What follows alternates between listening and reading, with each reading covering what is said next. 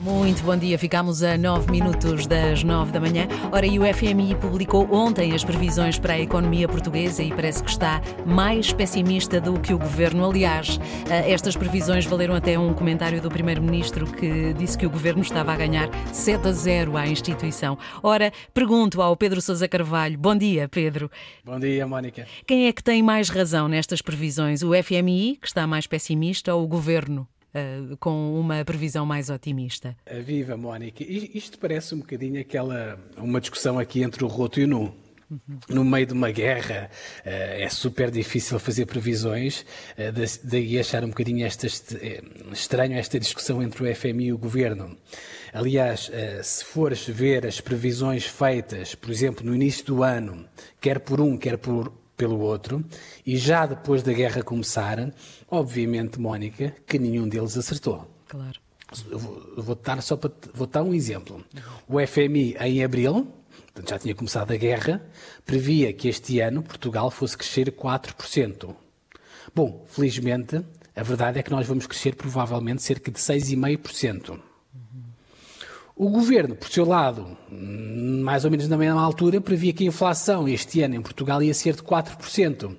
E a verdade é que a inflação já vai em quase 8%. Pois.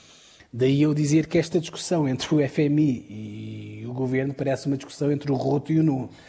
O primeiro-ministro, ontem, como dizias, ele foi confrontado com estas previsões mais pessimistas do FMI e ele diz que nos últimos sete orçamentos que ele fez, o FMI teve sempre previsões diferentes daquelas do governo e o Primeiro-Ministro diz que o governo tem sempre levado a melhor. Aliás, António Costa usa a tal expressão que tu utilizaste dos 7 a 0 ao FMI. Uhum. Uh, bom, é provável, Mónica, que o Primeiro-Ministro possa ter alguma razão nesta questão das previsões, porque normalmente as previsões do FMI são sempre mais pessimistas um, ehm, do que aquelas do governo e felizmente que a realidade não tem sido assim tão medonha como às vezes é pintada pelo FMI. Uh, eh, mas acho que o melhor, a Mónica, é irmos a números e ver a diferença entre o governo e o FMI.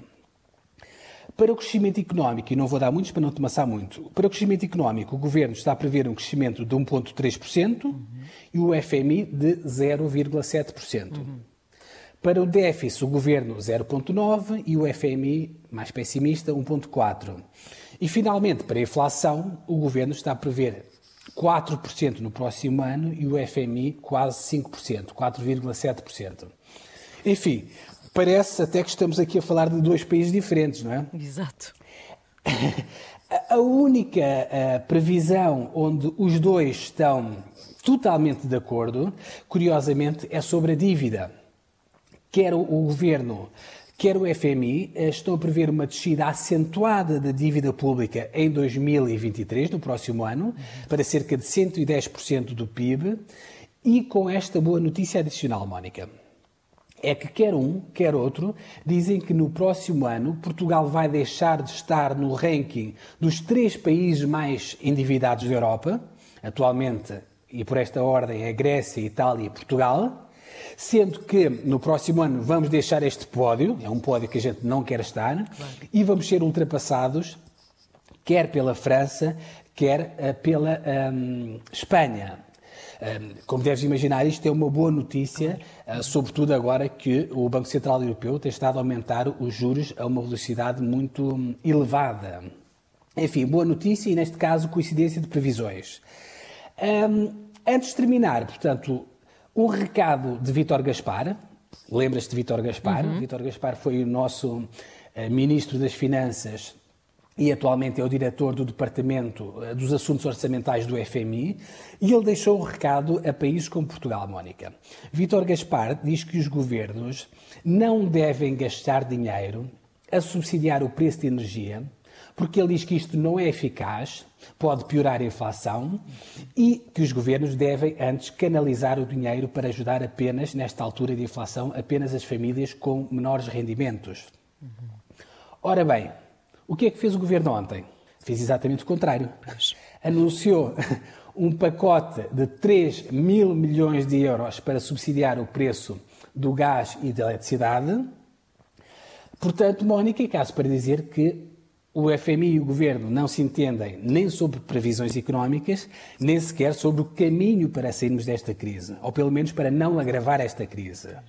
Eh, eu, se no capítulo das previsões, se calhar até posso dar alguma razão ao Governo, aqui creio que o FMI terá mais razão, Mónica. Nós, se bem te lembras, já conversámos sobre isto aqui no, no Contas do Dia.